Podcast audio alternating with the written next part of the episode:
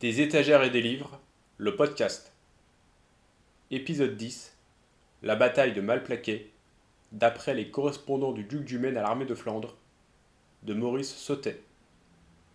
Publié en 1904, La bataille de Malplaquet, d'après les correspondants du duc du Maine à l'armée de Flandre, est, d'après tous les avis que j'ai pu recueillir, la référence unanimement citée dans les sources d'ouvrages récemment parus. Son auteur se nomme Maurice Sautet, lieutenant au 24e régiment d'infanterie, détaché à la section historique de l'armée, spécialiste de la guerre sous Louis XIV.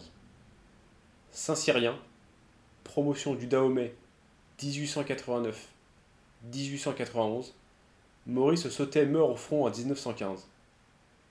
Michael Bourlet fait sur Twitter une touchante présentation de ses officiers historiens morts au combat, dont les travaux inachevés figé par la déclaration de guerre, se trouve désormais dans les cartons du service historique de la défense. À travers son site Gallica, la Bibliothèque nationale de France nous offre l'inestimable occasion de nous plonger dans des œuvres du passé. Parmi ces dernières, la bataille de Malplaquet, d'après les correspondants du duc du Maine à l'armée de Flandre, est ainsi accessible en version numérisée.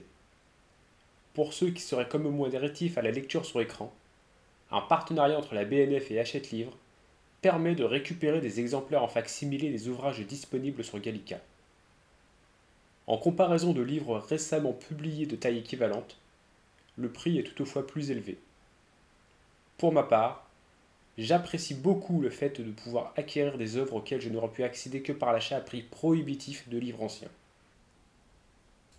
Concernant le livre lui-même, il se découpe en trois grandes parties le tout composant un ensemble long de 230 pages. La première est un résumé de la campagne de 1709. Bien écrite, elle synthétise efficacement en 80 pages les tenants et les aboutissants de la bataille de Malplaquet. La seconde partie est constituée des notices biographiques des auteurs des lettres placées en fin d'ouvrage. Parmi eux, le lecteur trouvera le chevalier Follard, fameux penseur des Lumières militaires, vétéran de Malplaquet officier de l'armée française. Tous ont en point commun de figurer parmi les correspondants du duc du Maine, le bâtard de Louis XIV. Ces récits, pour la majorité écrits à chaud, offrent différentes perspectives du combat, plus ou moins complètes selon la fonction et la place de l'auteur dans l'armée. Tout au long de l'ouvrage, Maurice Sautet annote et commente ses lettres, les met en perspective avec, avec d'autres témoignages de l'affrontement. Malgré leurs différences, la dynamique générale de la bataille apparaît d'une lettre à une autre. Un officier général est ainsi unanimement décrié pour avoir offert une occasion à des généraux ennemis de reconnaître les positions françaises en les invitant à discuter courtoisement. Villard manqua une opportunité d'infliger une défaite aux Alliés la veille de la bataille.